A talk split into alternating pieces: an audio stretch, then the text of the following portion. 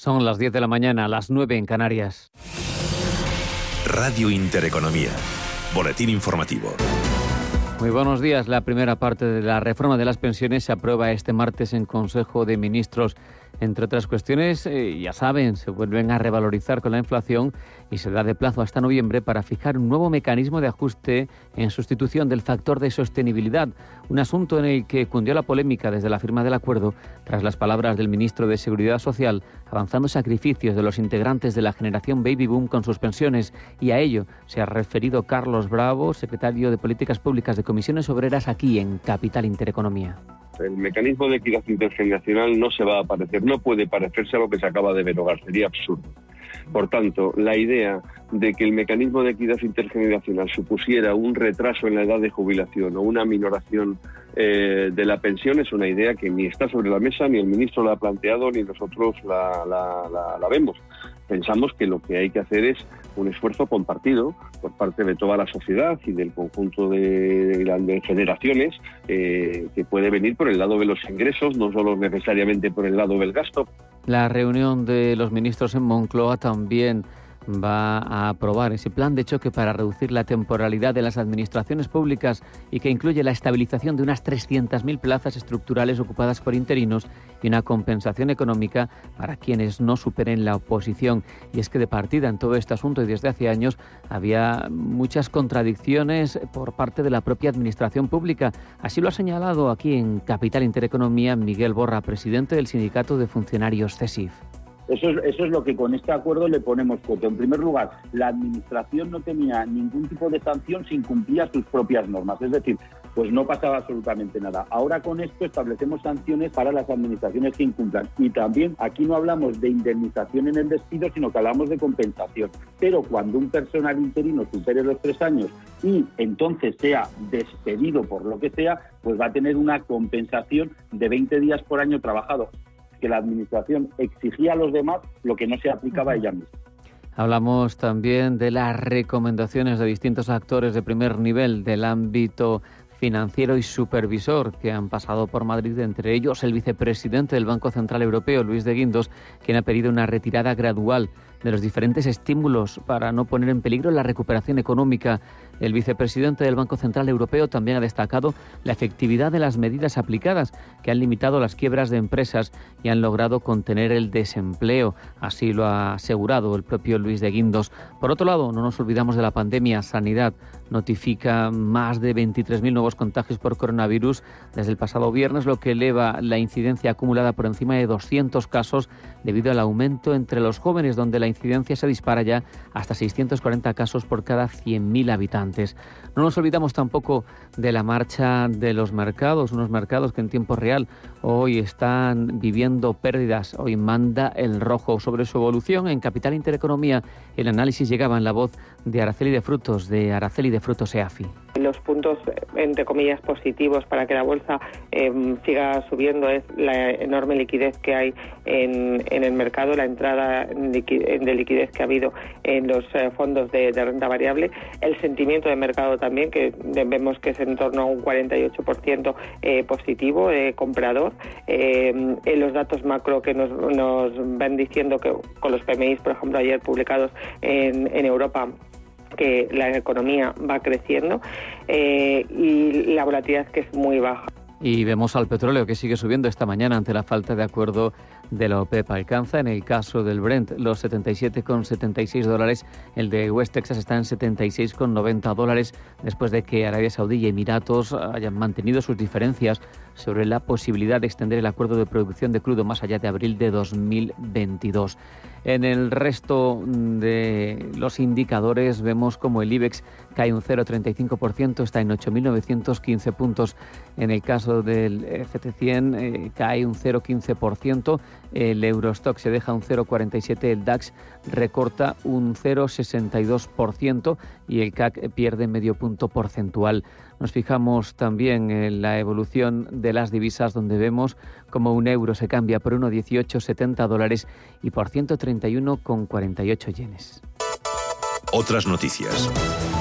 Un apunte más de la actualidad porque los gestores administrativos advierten son 110.000 las empresas que podrían desaparecer si se eliminan las medidas de contención tales como los ERTE o las moratorias, una cifra que se añadiría, dice el Colegio de Gestores Administrativos, a los 175.000 negocios que ya han cesado desde que comenzó la crisis sanitaria. Hasta aquí el boletín. La información vuelve en Intereconomía cuando sean las 11, las 10 en Canarias.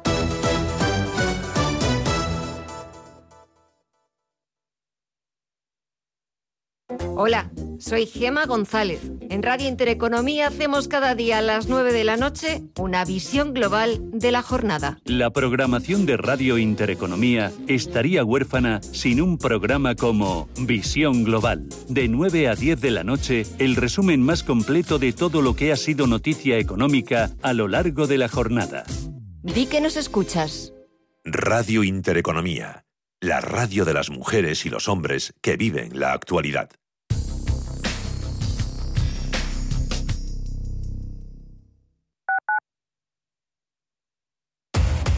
Somos aquello que siempre quisiste ser. Creamos aquello que siempre quisiste tener. Las reglas del juego han cambiado. Somos traders. Operamos. Black Bear Broker. El broker de los traders.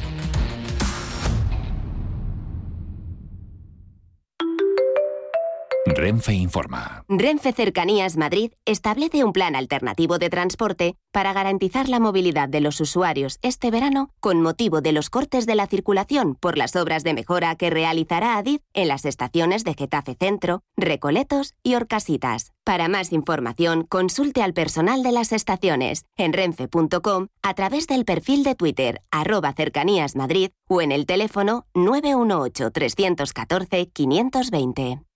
25 años de la información económica más profesional y precisa, ahora iniciando una nueva época.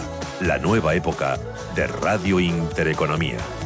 Te invitamos a seguirnos. Ahora más que nunca tienen un propósito. Marta, Pedro, Lucía. Seres extraordinarios que con pequeños gestos, como cerrar el grifo mientras enjabonan, cuidan el agua.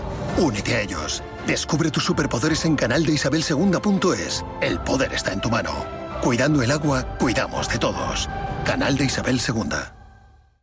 Si estás pensando en organizar un evento, en Restaurante El Torreón te lo ponen muy fácil. Con un paraje único y a 10 minutos de Madrid podrás disfrutar de las mejores carnes y pescados en sus salones y jardines. Comidas de empresa, congresos, bodas, comuniones, reuniones y comidas a la carta rodeados de bosques de encinas y la mejor gastronomía. Calidad y confianza se unen para ofrecer una experiencia única. Visítanos en restauranteeltorreón.com y déjate sorprender.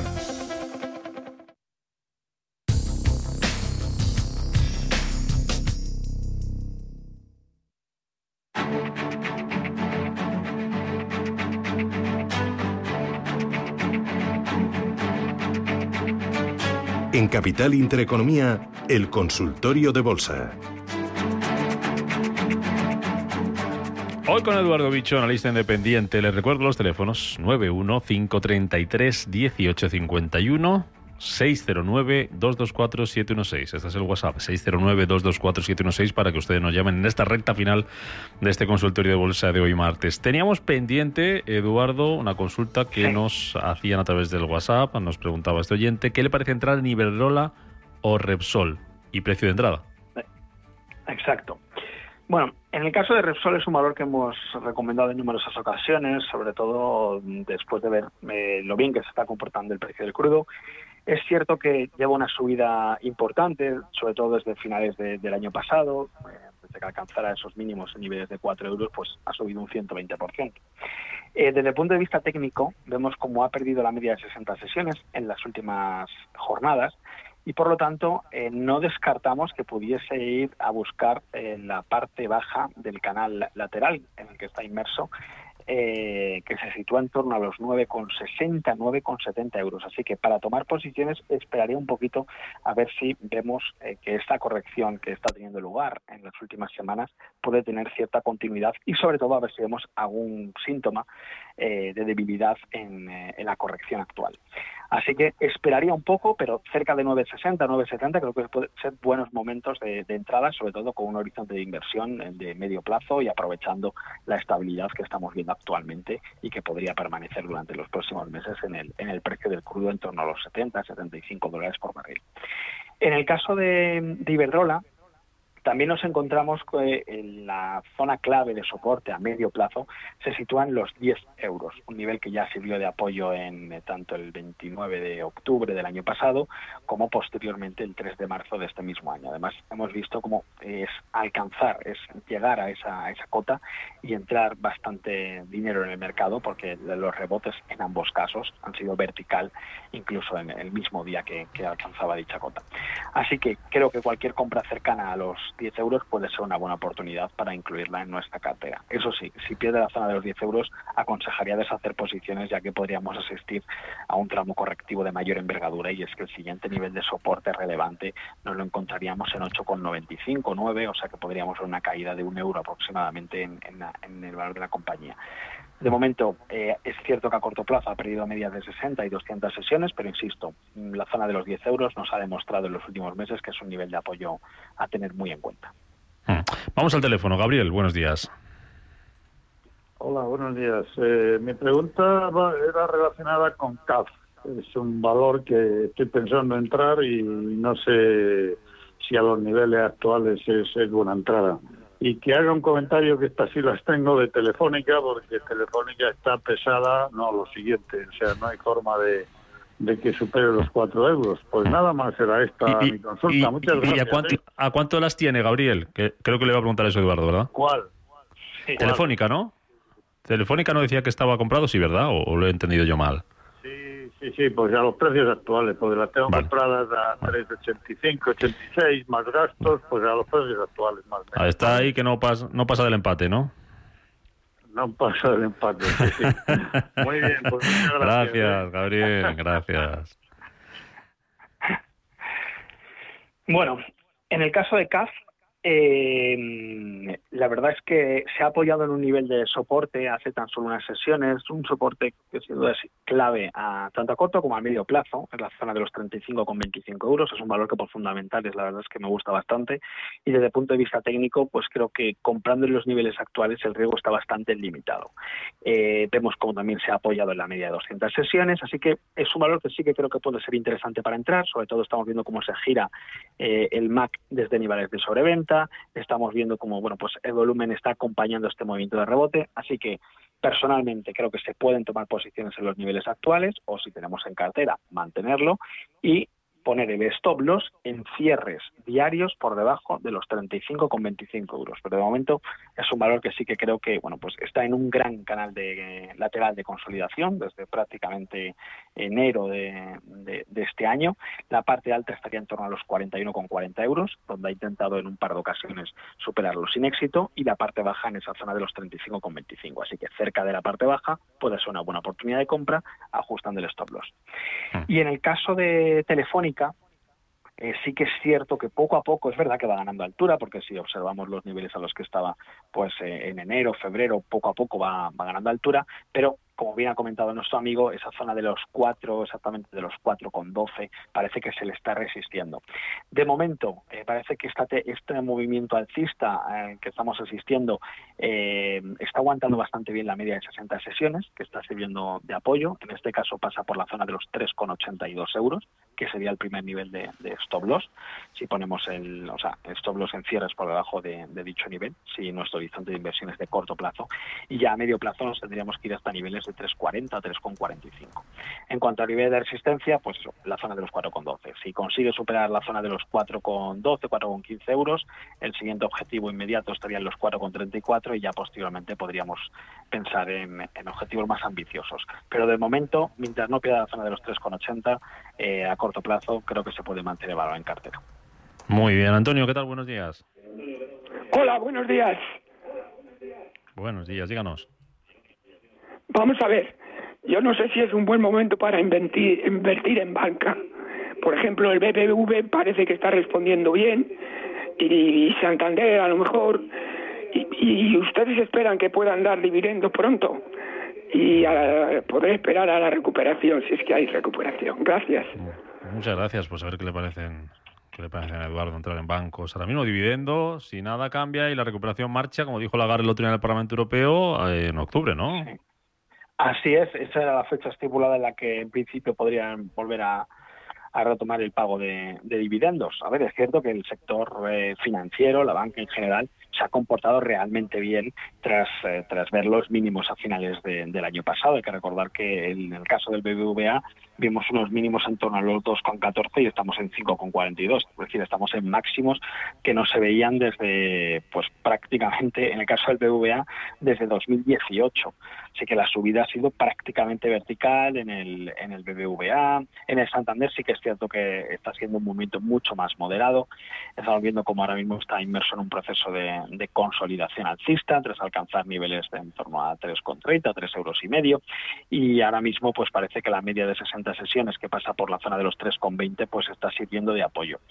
Eh, sería cauteloso, sobre todo eh, a corto plazo hay que tener cuidado porque tras estas subidas prácticamente verticales, pues no sería descartable que asistiésemos a una corrección pues eh, proporcional a los movimientos que hemos visto. En el caso del BBVA, por ejemplo, la zona de soporte más relevante más cercana estaría situado en los 4,97 y está cotizando en torno a 5,40 aproximadamente.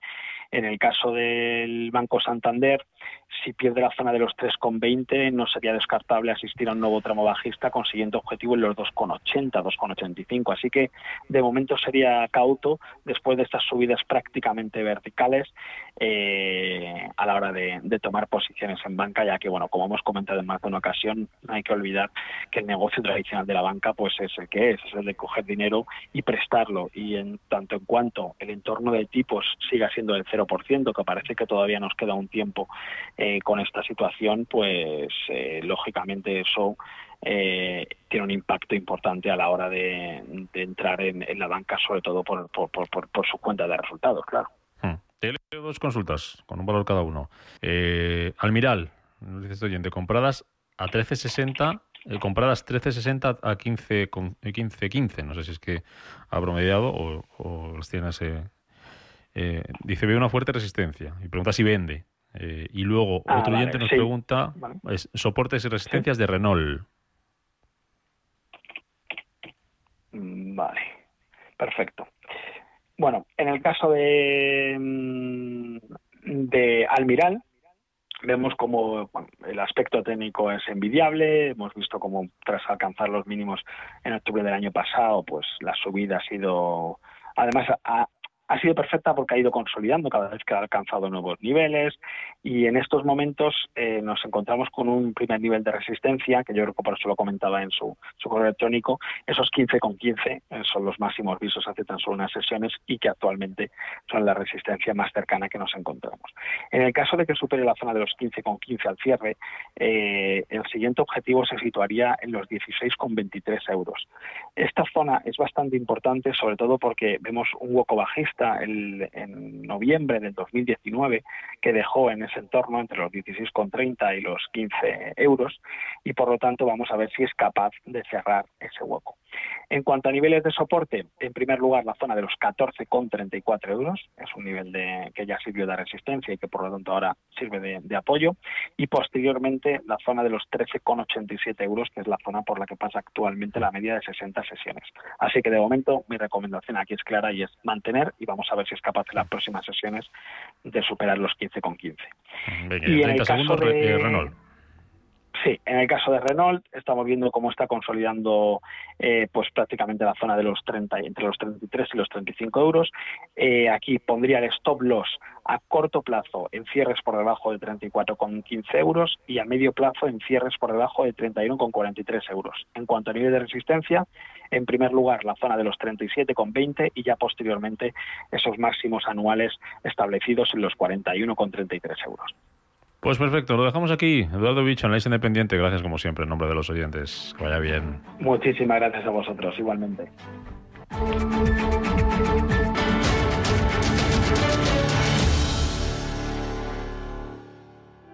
Se busca socio gerente para plataforma digital deportiva con función de gerente para representación con estamentos oficiales en diversas ciudades de las comunidades autónomas. Es compatible con otras actividades profesionales y laborales, importantes ingresos económicos y beneficios sociales y profesionales. Enviar WhatsApp indicando nombre, teléfono de contacto y lugar de residencia al número 689 923 696. Invierte en acciones o ETFs sin comisiones. Tesla, Netflix, Amazon, Banco Santander, Telefónica. Miles de acciones de los 16 mayores mercados bursátiles del mundo. Cero euros de comisión hasta 100.000 euros de volumen mensual. Abre tu cuenta 100% online en solo 15 minutos. xtb.es. Riesgo 6 de 6. Este número es indicativo del riesgo del producto, siendo uno indicativo del menor riesgo y 6 del mayor riesgo. Con mi coche voy de pueblo en pueblo y y atendiendo a todos los caballos donde haga falta. Emprender en Segovia es posible, pero nos lo tenemos que creer. Elisa Bermejo, veterinaria equina. Nuestros pueblos, nuestra fortaleza.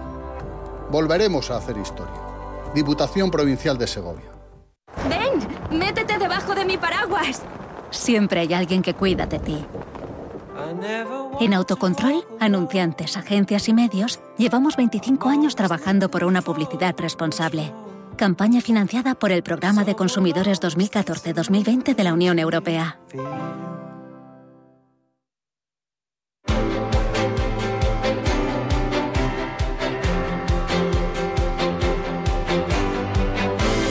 El Foro de la Inversión.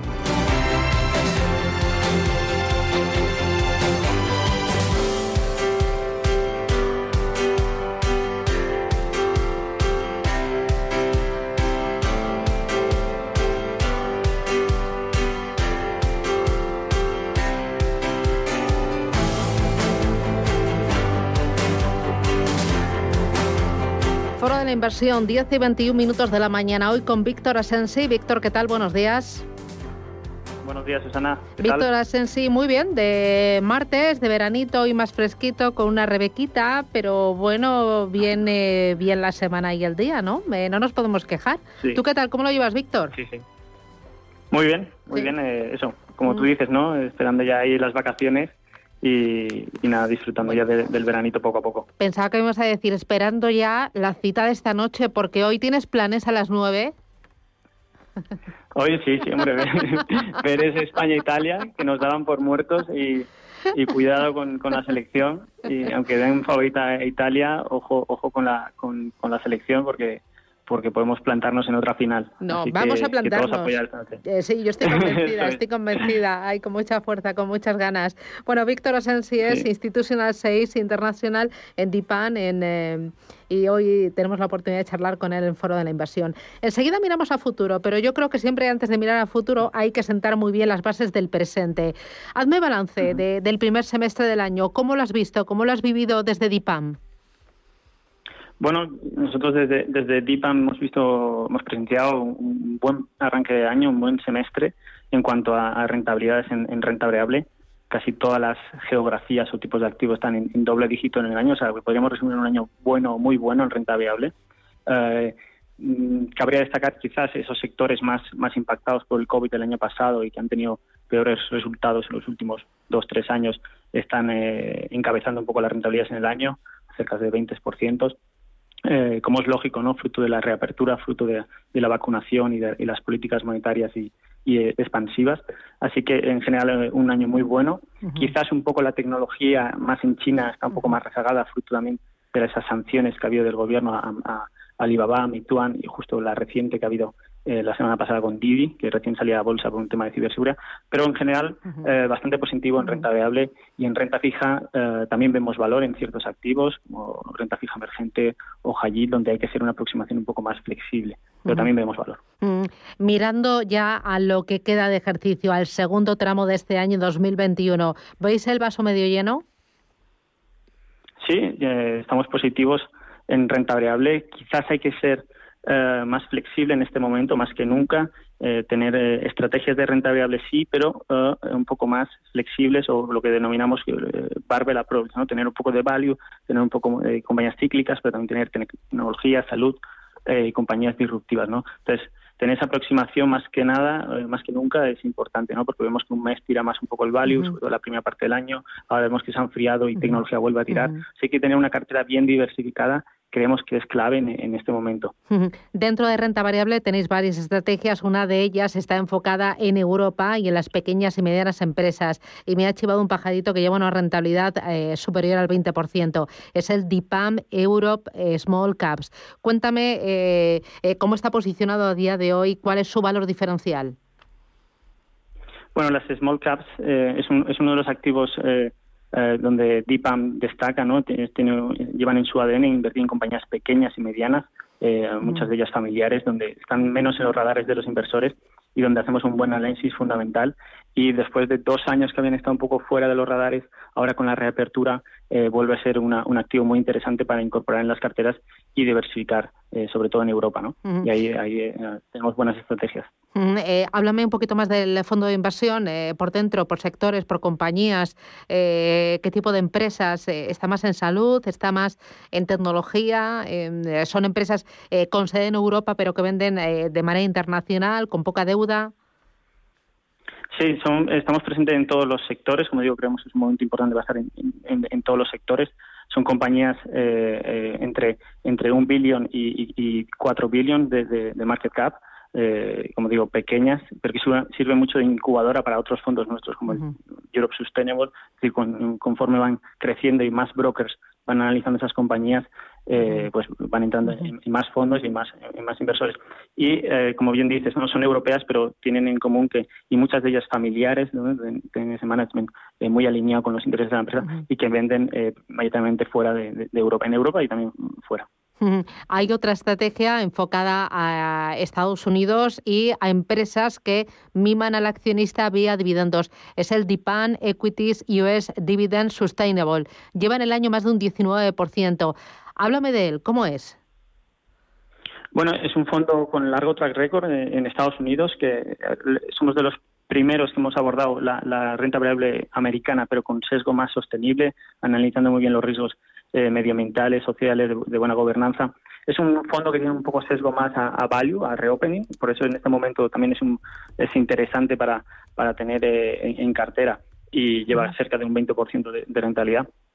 También todo, invierte en todos los sectores y en compañías que reparten al menos un poco de dividendo eh, al accionista. Son compañías que son de alta calidad, eh, no tienen que por qué repartir altos dividendos, sino que repartan todos los años, sean, sean sólidas, sean sean, eh, digamos, eh, disciplinadas en su, en su reparto de dividendos y, con buenos balances.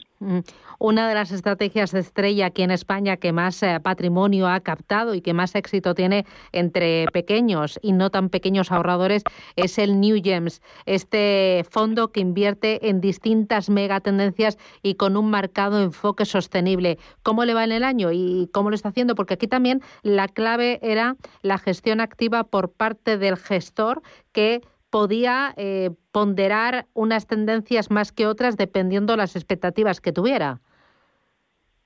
Sí, eh, aquí hacemos un balance muy positivo, ¿no? Desde que lanzamos la estrategia eh, hace cuatro años hemos obtenido una rentabilidad eh, para los inversores de 120% comparado contra el 60% del, del índice MSCI World, es decir, un 60% de diferencia contra el índice de referencia, con la misma volatilidad, es decir, con el mismo riesgo y con inferior caídas. Así que el balance de estos últimos cuatro años, cuando empezamos a, contar el fondo a los inversores, ha sido excelente, ha sido una, historia de, éxito y, en, en, distintos escenarios, ¿no? 2018 ¿Te acuerdas, Susana, con la subida de tipos en Estados Unidos, chalecos amarillos en Francia, Brexit, Trade War, terminó con un 5% arriba en el año, contra un menos 6 del benchmark, de un 11%.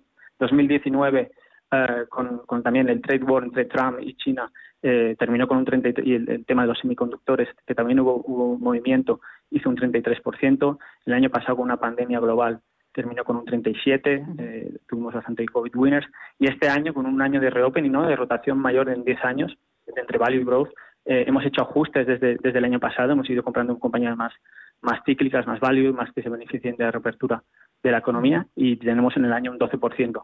Es decir, eh, en todos los distintos escenarios que hemos visto en estos cuatro años, el fondo ha, obtenido rentabilidades muy positivas y, creemos que es un, activo, un, fondo para tener en, cartera invertir a medio y largo plazo. Porque ahí la clave es balancear entre el growth, el value, según las expectativas que tenga el mercado, pero siempre que haya eh, un claro enfoque de buscar la innovación y buscar empresas disruptivas.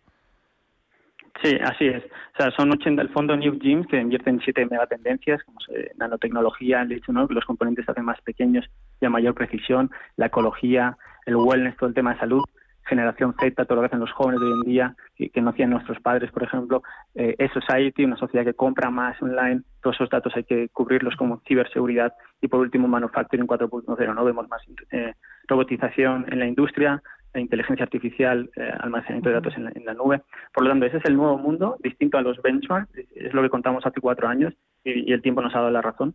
Y, y, es lo que tú dices, ¿no? 80 compañías dentro de estas temáticas que crecen más que la economía mundial y, por lo tanto seleccionar dos ganadores, una o dos compañías dentro, de estas temáticas, subtemáticas, compañías, como bien dices, innovadoras, disruptivas y súper importante intentar evitar en cartera compañías que estén disruptadas o, sectores que en sí ya estén en entredicho y disruptados, donde no va a haber mucho crecimiento en los próximos años y pueden ser lo que denominan value traps, ¿no? Y entonces eso intentamos evitarlo con un buen análisis fundamental y sostenible.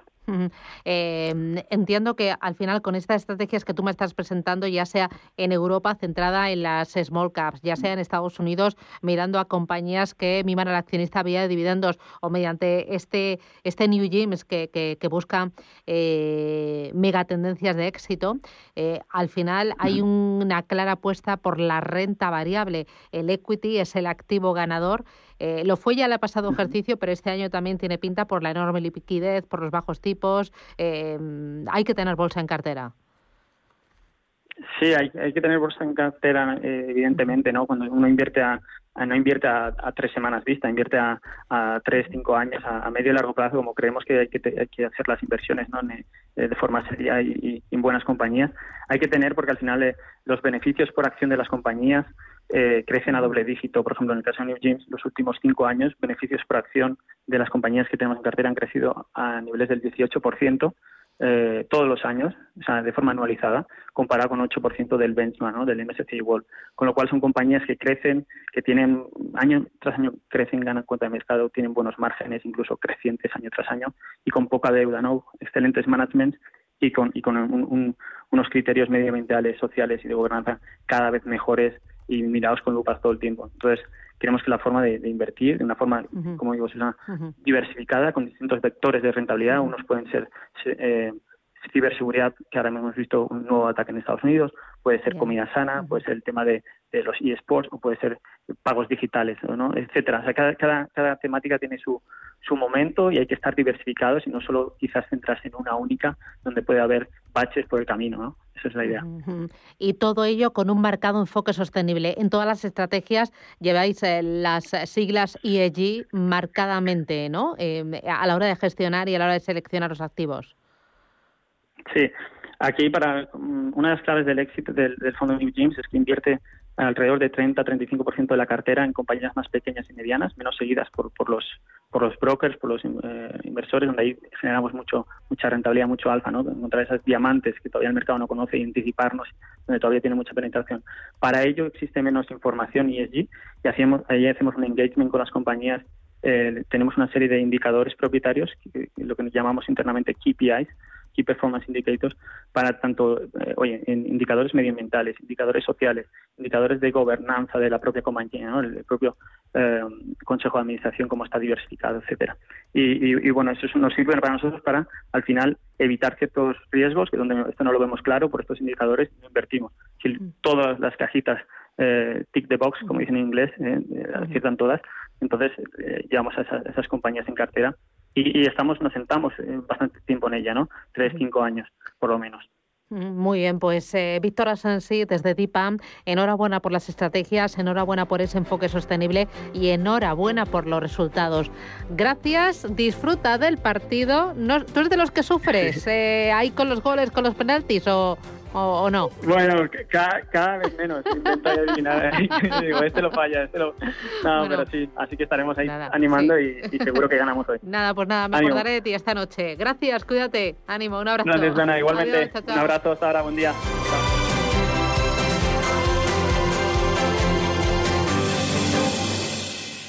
Si mantienes la cabeza en su sitio, cuando a tu alrededor todos la pierden, si crees en ti mismo cuando otros dudan, el mundo del trading es tuyo. Trading 24 horas, un sinfín de oportunidades. Cuando ves la oportunidad, IG. Todas las operaciones conllevan riesgo. 76% de las cuentas de inversores minoristas pierden dinero en la negociación de CFD con este proveedor. Debe considerar si comprende el funcionamiento de los CFD y si puede permitirse asumir un riesgo elevado de perder su dinero. Si inviertes en bolsa, noticiasdebolsa.es será tu web. En ella encontrarás toda la información bursátil gratis con interesantes artículos de opinión, noticias y análisis técnicos de las empresas cotizadas, cuentas trimestrales y avisos de la CNMV. Todo ello sin registros y actualizado diariamente. Noticiasdebolsa.es, tu web de información bursátil. Abróchate el cinturón.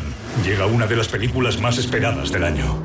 Vive el mejor cine. Esta semana aprieta el acelerador porque Fast and Furious 9 llega a la gran pantalla de Cinesa. Siente el ritmo de tu corazón y nota cómo sube la adrenalina con esta aventura épica. Consulta cines, horarios y calificación en cinesa.es. Érase una vez una tarjeta de crédito, la tarjeta revolving, que te prometía más cosas que el genio de la lámpara, pero pasó el tiempo y te diste cuenta de que aquello era un cuento. El genio se había quedado con tu dinero. ¿Quieres recuperarlo? Nosotros lo haremos por ti. Somos Durán y Durán Abogados y sabemos cómo hacerlo. Entra en duranyduranAbogados.com y que no te vengan con cuentos. Peregrinos es el programa que te invita a recorrer con nosotros el Camino de Santiago. Los viernes en Radio Intereconomía, Peregrinos. Te contaremos su historia, sus lugares más emblemáticos, la actualidad y los testimonios de superación que quedaron impresos en las huellas del camino. Peregrinos. Los viernes a las 8 de la tarde en Radio Intereconomía.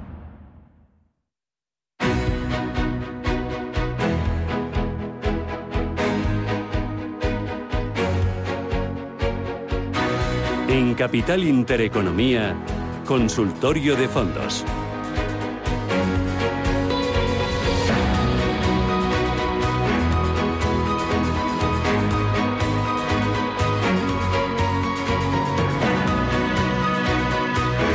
Con Daniel Pérez, que es el lector de fondos de Zona Value. Daniel, ¿qué tal? Buenos días.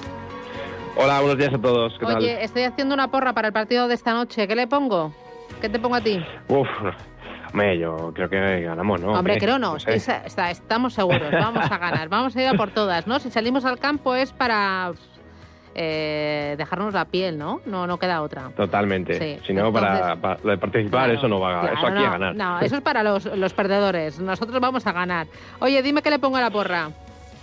Venga, yo voy a poner un 3-1 por España. fantástico, me gusta. Oye, y en eh, fondos de inversión, eh, veo mucha renta variable, mucho temático, mucho interés por los fondos de renta variable global. Eh, ¿No da un poco de vértigo las valoraciones? Es cierto, es cierto. Llevamos, creo que este ha sido el trimestre, que era, no sé si recuerdo trimestre o semestre, con mayor flujo de entradas en renta variable y sobre todo en estos fondos temáticos que están batiendo o sea, todos los récords que había de, captación y la verdad es que, que, da un poco de vértigo. Es verdad que ahora se acerca el verano y muchos inversores pues siempre aprovechan finales de julio, agosto para, para para bueno rebajar un poco el nivel de riesgo por ese miedo que tenemos todos a agosto por muchos años que ha habido bajistas en agosto.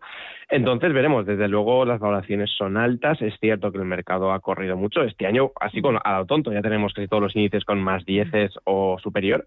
Entonces bueno es, cierto que empezamos a ver un poco de vértigo en los mercados por las valoraciones. Pero bueno los datos macro acompañan y veremos cómo van surgiendo todos los acontecimientos no porque tenemos muchos temas macro por resolver Em, dame un par de fondos de renta variable global que sean interesantes. Pues mira, dentro de la renta variable global yo siempre recomiendo eh, productos que en los que los gestores tengan cierta flexibilidad, ¿no? Porque hay fondos globales que se centran más en determinadas áreas o menos. Yo prefiero los fondos globales que tienden a tener cosas en Asia, porque es verdad que la, aunque sean globales, la mayoría de los fondos tienden a tener solo Estados Unidos y Europa, dejándose el resto de las regiones por el camino. ¿no? Un par de fondos que me gustan mucho y uno que hemos comentado tú y yo muchas veces es el Capital Group New Perspective. Para mí es uno es un fondazo, es uno de los mejores fondos que, tenemos una para. pedazo gestora, ¿eh? sí, sí, desde luego este, este estilo de gestión multiboutique que tiene, de bueno, multigestores, mejor dicho, de hecho este fondo tiene siete gestores diferentes, eh, está muy interesante, ¿no? Y les permite tener un enfoque global muy, muy, muy interesante. Y de hecho este fondo lo que hace es buscar a los líderes del mañana, ¿no? Entonces es un fondo que tiene mucho peso en empresas que están muy posicionadas en economías emergentes, en crecimiento y demás. Creo que es un fondo bastante interesante. Si tuviera que decir otro, para este momento en el que la gente está un poquito más preocupada por, eh, por las valoraciones y demás. Hay un fondo que me gusta bastante que es el Seirlen World Growth, que sé que es un poco difícil de pronunciar, pero es como, como se llama. Pues es un fondo que tiene un enfoque más quality, ¿no? Es un enfoque que busca empresas de calidad, empresas con altas ventajas competitivas, que sean muy sostenibles. Y está, es un fondo que está demostrado en todos los ciclos bajistas que se comporta muchísimo mejor que el mercado, ¿no? Es uno de estos fondos que va a tener el mercado cayendo menos cuando cae y ganando más o menos lo mismo, un poquito más, un poquito menos en periodos alcistas, ¿no? Entonces, para estos inversores que dicen, bueno, no me termino de fiar, pero tampoco me quiero de salir, pues estos fondos con sesgo quality que tienen un enfoque, bueno, más defensivo en la renta variable, eh, me parecen bastante interesantes, ¿no? Entonces, yo creo que estos son dos nombres, uno para coger a los líderes del mañana a nivel global y otro con un factor de calidad, creo que pueden ser bastante interesantes para los inversores. Mm. Eh, ¿Renta fija? ¿Merece la pena tener renta fija o, mm, o paso palabra? La pregunta del millón, ¿eh? Yo creo que no es que merezca la pena, es que hay inversores que están condenados a tenerla, ¿no? Entonces no podemos no hablar de ella, porque queramos o no, los inversores eh, necesitan activos más defensivos. Evidentemente hay vida más allá de la renta fija y la renta variable, se pueden hacer más cosas, pero yo creo que sí que se necesita hablar de ella porque hay un entorno complicado. Sí, los gestores están rotando carteras también, pero aún así hay valor, ¿no? Eh, yo lo que diría es tener cuidado con estos productos eh, con tipos negativos y demás y buscar fondos muy flexibles, ¿no? Que los gestores tengan eh, esta capacidad para ir hacia otros mercados, ¿no? De hecho, ahora muchos gestores globales de renta fija están yendo hasta hacia, hacia high yield, hacia emergentes y es donde encuentran valor, ¿no? Por comentar algunos nombres, a mí el Sextant Bond Picking me gusta bastante, es un fondo que creo que lo puede hacer muy bien. Aquí también tenemos a Bayern Hall en España, Bayern Hall. No, este año va de vicio, ¿eh? El Bayern Hall. Claro, claro, esto, esto, tanto Bayern Hall como también pues otros fondos que, como te digo, como el Sextant y tal, son fondos que, claro, al tener emisiones sin calificación, estar posicionados en corporativo, en renta fija corporativa, pues están haciendo muy bien. Ojo, son fondos que en el caso de que haya caídas eh, pueden caer bastante. De hecho, en el COVID eh, tuvieron caídas en torno del 10%, que para un fondo de renta fija es muchísimo.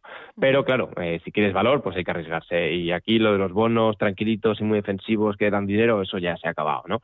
Entonces, la renta fija hay que entenderla, pero me, se me haría muy difícil eliminarla del universo de inversión por ahora, ¿no? Veremos cómo avanzan los acontecimientos pero bueno, siempre hay valor, siempre hay oportunidades en los mercados. Oye, ¿y meterías renta, renta variable española?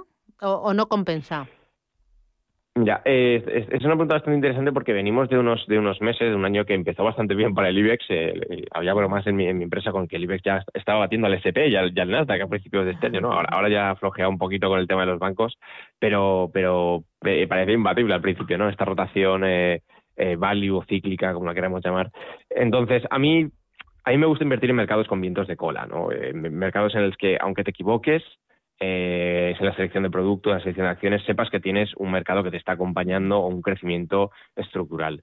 A mí me sabe muy mal decirlo, pero es que en España eso no, no, no lo tenemos, ¿no? O sea, quiero decir, no, no, no me, duele porque vivo aquí, se ve muy bien, pero es que no, no es la realidad, ¿no? Entonces, eh, es verdad que hay gestores ibéricos eh, que, son muy buenos y que son capaces de generar muchísimo alfa, lo que puede compensar un, un mal mercado, pero yo le daría una exposición pequeña. También porque por sentido común, no, nosotros vivimos aquí, tenemos nuestro resto aquí. Muchos inversores de los que nos están escuchando tendrán además acciones particulares por su cuenta en el IBEX, ¿no?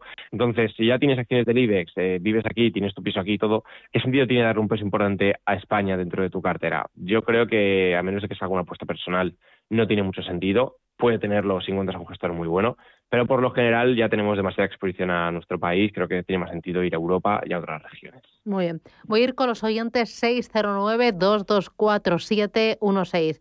Mira, eh, me escribe eh, María García y me pregunta por el Fidelity Global Consumer Industrias y por el GAM Luxury Brands Equity. Sí. Uno de Fidelity eh, y otro de GAM. Uno, o sea, los dos son ligados a consumo, ¿no? Por lo que veo.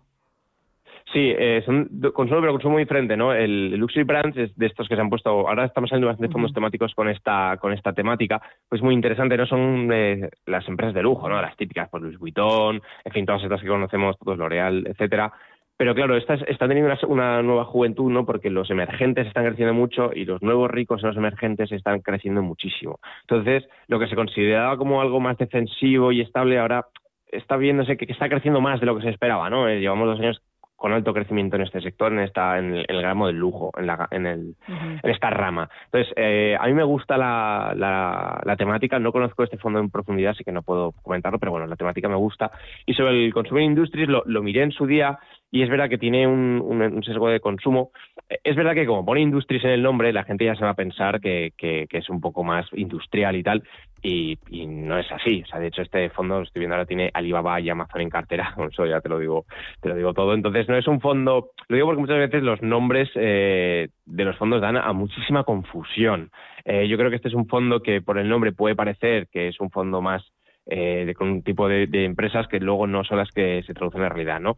Pero bueno, como bien digo, son dos fondos de consumo, los fondos de, consumo están tirando bastante, también, tenemos el mítico Robeco Global Consumer Trends, que también es un fondazo, y esa, temática está funcionando, ¿no? Porque al final se, las, los inversores se están dando cuenta de que el consumo es bastante resistente, ¿no? Hay empresas eh, con necesidades básicas que no se ven tan afectados en momentos de caída y de hecho estos dos fondos la verdad es que han tenido un comportamiento espectacular tanto en 2020 como en 2021, ¿no? Ambos con subidas del 15-20% ambos años, ¿no?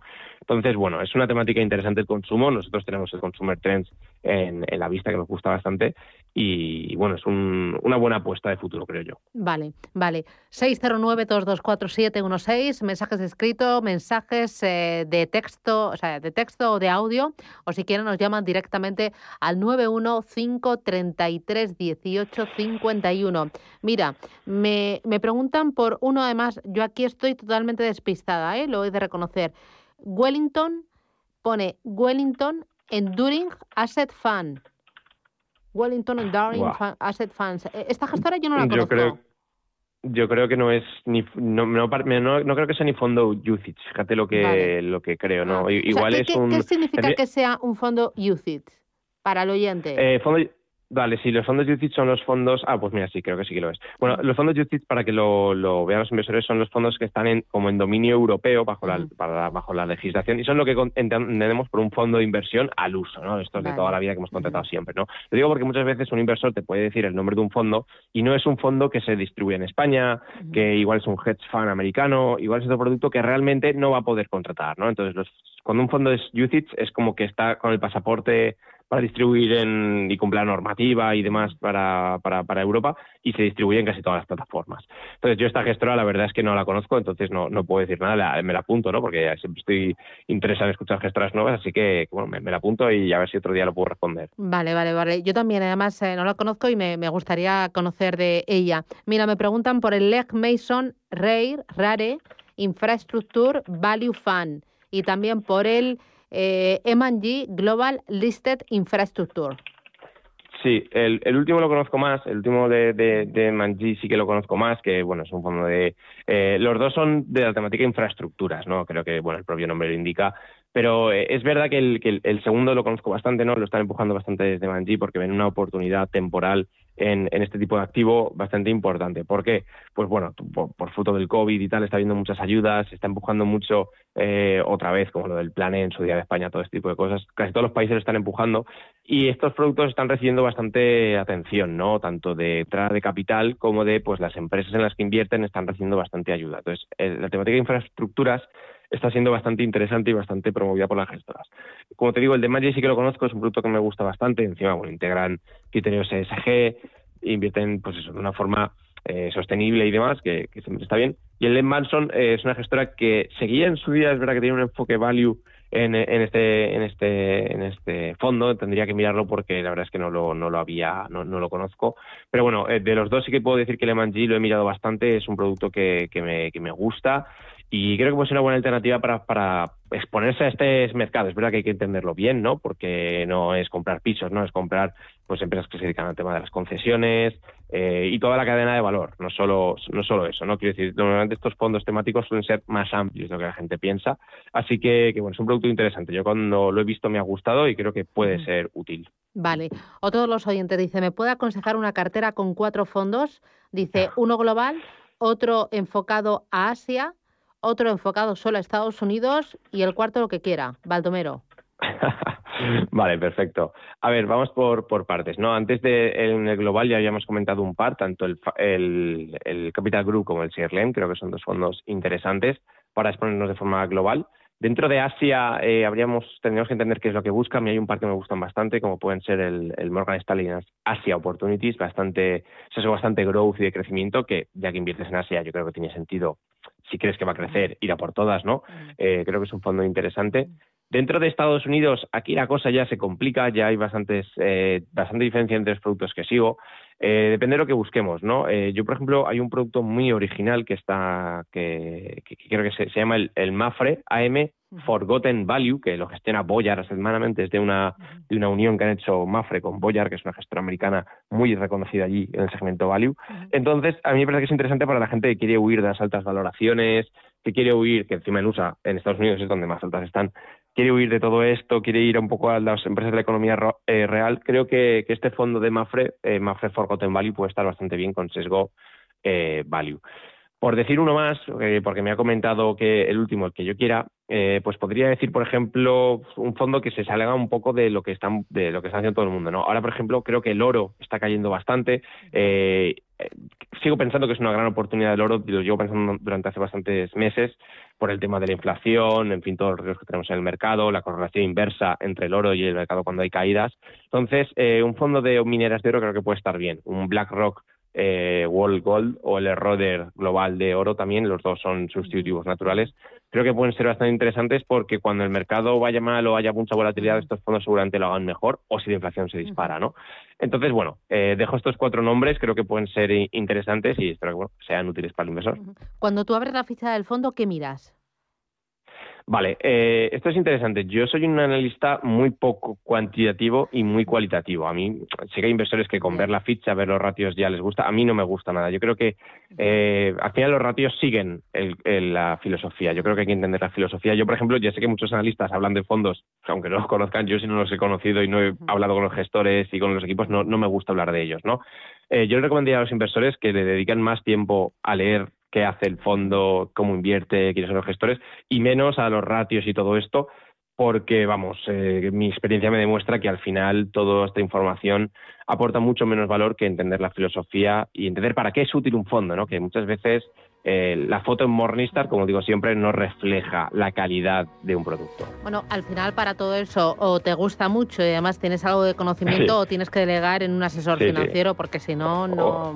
O, eres un friki o... Vale, o también. o que eres un friki y te gusta mirar, comparar, preguntar, apuntarte a un webinar, seguir esta plataforma, leerte la expansión, mirar el economista, echarle un vistazo a Fans People, claro, eh, bueno... Estar siempre aquí en la radio, claro, claro, sí, sí. Claro, también, oye, que a mí me encanta. Bueno, yo soy fan total y a mí me gusta. Pero bueno, a mí me salen bellitos en los ojos cuando veo una ficha de un fondo.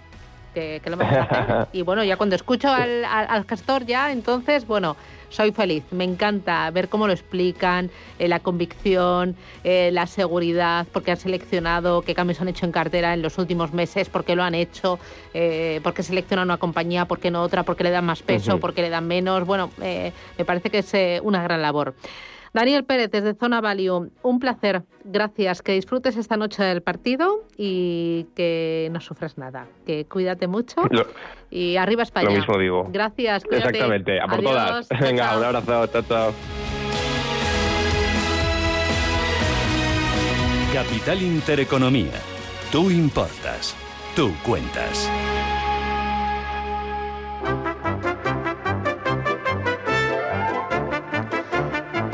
Sí, volver al cole es todo una aventura, pero no debería ser más sencillo. Por eso en el corte inglés nos hemos propuesto que la vuelta al cole te cueste menos, con toda la oferta que buscas, los precios que quieres y los mejores servicios. Y lo mejor de todo, tus compras de vuelta al cole tienen regalo, porque hasta el 30 de septiembre equípate con todo lo que necesitas: uniformes, calzado y calcería colegial y calzado deportivo, material escolar, mochilas y consigue un 10% de regalo para canjear en tus próximas compras desde el 5 de agosto hasta el 31 de octubre en todo. Consulta condiciones en tienda y aprovecha esta promoción. Y para ponértelo más fácil aún, cuenta con todos los servicios exclusivos y gratuitos del corte inglés. Servicios como la compra manos libres, clip and car, recogida en tienda o por tan solo 2,90 euros recibe tus compras de vuelta al cole en casa. Descúbrelos todo y disfruta de la aventura de volver sin las complicaciones. Tus compras en el corte inglés, en la tienda, en la web y también en su app.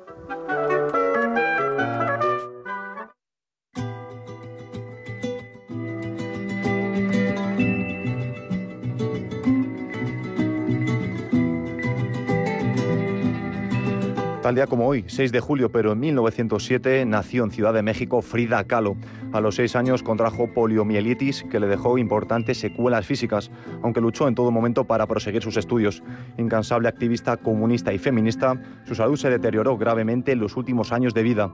Falleció en 1954, habiendo adquirido notoriedad internacional por un estilo introspectivo y onírico, de una fuerte personalidad que le acercó al surrealismo. En su obra y su vida cotidiana reivindicó siempre el arte popular mexicano.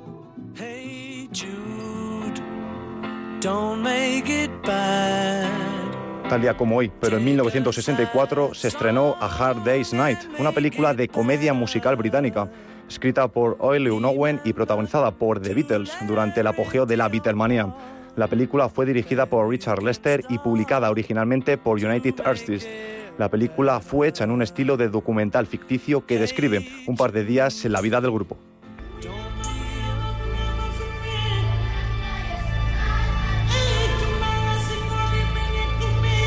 Tal día como hoy, pero en 1967, tras independizarse de Nigeria, la República de Biafra es atacada por el ejército del gobierno nigeriano. Durante los combates, el recién creado Estado perdió sus campos petrolíferos, que eran su fuente principal de ingresos, y como consecuencia un millón de personas murieron de hambre, al carecer de recursos para la compra de alimentos. Tres años más tarde, en 1970, Biafra se acabaría rindiendo ante Nigeria.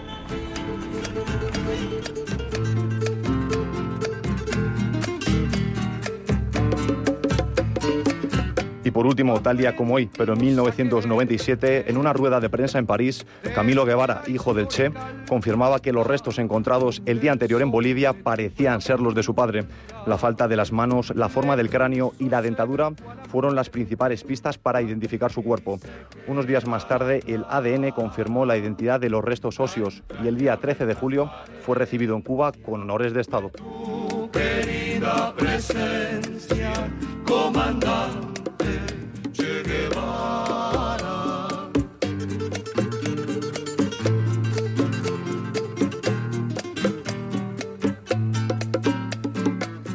Vienes quemando la brisa con soles de primavera para plantar la bandera con la luz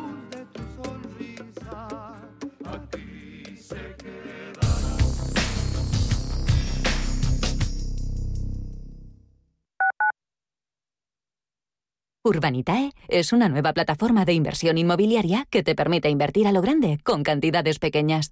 Uniendo a muchos inversores, logramos juntar el capital suficiente para aprovechar las mejores oportunidades del sector. Olvídate de complicaciones. Con Urbanitae ya puedes invertir en el sector inmobiliario como lo hacen los profesionales. En la Fundación La Caixa, desde el programa de ayudas a proyectos de iniciativas sociales, Trabajamos para hacer realidad una sociedad más justa y solidaria. Por eso, mantenemos nuestro compromiso, reconocer las mejores iniciativas y acompañar a entidades sociales para llevarlas a cabo. Hacerlo juntos para hacerlo realidad. Fundación La Caixa. Restaurante Al Punto vuelve a abrir sus puertas adaptando todos los espacios a las nuevas normas de seguridad sanitaria. Disfruta de los mejores productos de temporada con la calidad de siempre en la mejor compañía. Si todavía no nos conoces, sorpréndete con nuestro trato, servicio y calidad. Al Punto, Avenida Machu Picchu 85 en Conde Orgaz. Reservas 91 314 47 o en restaurantealpunto.com. Amos de Casa, el magazine para hombres y mujeres en el que encontrarás todas las ideas y sugerencias para la supervivencia doméstica, además de ocio, cultura, compañía y buen humor. Amos de Casa, los domingos a las 10 de la mañana en Radio Intereconomía. Te esperamos. Estamos en constante cambio. El mundo cambia, cambia nuestro entorno, cambios que nos hacen reflexionar, cambios que nos hacen apostar por fórmulas diferentes. En la radio apostamos por el sector inmobiliario. Súmate al cambio con IDE Inmobiliario, cada jueves de 11 a 12 de la mañana con Elena Fraile en Radio Intereconomía. Nos sumamos al cambio.